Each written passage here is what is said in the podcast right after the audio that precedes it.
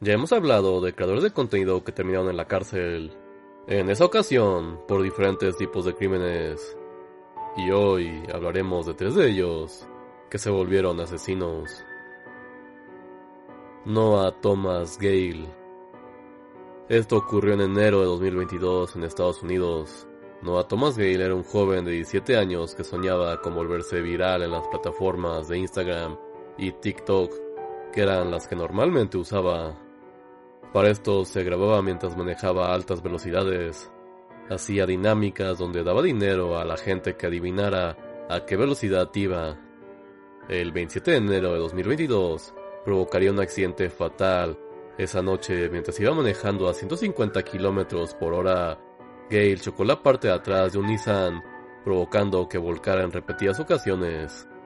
Murieron las seis personas que viajaban en el auto, cinco de ellas en el lugar y otra posteriormente en el hospital. Ellas eran unas trabajadoras de una empresa que se encontraba cerca de ahí, pero Family Farms estaban saliendo de su turno de trabajo. Ellas eran Mirlane Gelsus de 44 años, Remisi Michael de 52, Marie-Louise, Philaine Deu, de 45, y Vanice Persina, de 28. Las autoridades descubrieron que él ya había pasado por esas calles de manera imprudente. Un video que subió a sus redes databa de dos semanas antes del choque. De inicio se pensó que Gale había estado bajo la influencia de algún estupefaciente, pero no fue así. Simplemente un terrible juicio a la hora de manejar. El 18 de abril fue acusado de cargos de homicidio vehicular, el cual puede ser castigado hasta por 15 años de prisión. Sin embargo, pagó una fianza de 300 mil dólares. Fue puesto en arresto domiciliario con supervisión de un padre responsable, revocación permanente de su permiso para manejar y totalmente prohibido el contacto a las familias de las víctimas.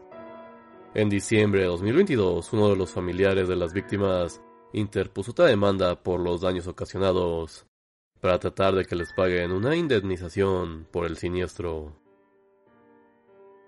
Amado Amir Nava Heisenwolf, el pasado 18 de septiembre de 2022, en la carretera panamericana en el municipio de Atlacomulco, en México, se registró un siniestro en donde un auto deportivo que iba en sentido contrario de la calle y exceso de velocidad impactó contra un taxi colectivo. En ese accidente perdieron la vida seis personas, entre ellas una menor de edad. Las víctimas fueron Juana de 30 años, Horacio de 26, Luciano de 62, Natividad de 56, Iván de 35 y la menor de 10 años. Rápidamente, tras la difusión de la noticia en redes sociales, la gente se dio cuenta que el nombre y el coche del que ocasionó el siniestro empataba con el youtuber Heisenwolf. Medios nacionales confirmaron la identidad de Amir, el cual fue mandado a un hospital por un estado de salud que se volvió delicado. Tras salir de este, Amir llegó un acuerdo reparatorio con las víctimas de los familiares, una indemnización, así evitando acciones penales en su contra. El 13 de diciembre de 2022, subiría un video a su canal de YouTube, alegando que no quiere que un accidente defina quién es, lo que fue y lo que será y comentando su deseo de seguir publicando videos, diciendo que quería continuar con su vida.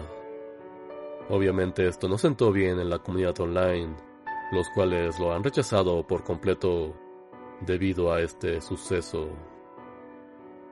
Stanislav Reshestiak En diciembre de 2020, Stanislav Stas Rifley, de 30 años, se encontraba haciendo una transmisión en vivo en YouTube él se autodenominaba trash streamer, un género que se popularizó en Rusia donde cometen violencia hacia otras personas, normalmente mujeres, por donaciones en vivo. Rifley se encontraba en su casa con su pareja embarazada, Valentina, de 28 años.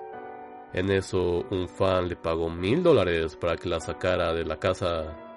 Ella se encontraba solo con su ropa interior al momento en el que la forzó a salir al balcón en un diciembre que estaba helado por las temperaturas naturales de Rusia.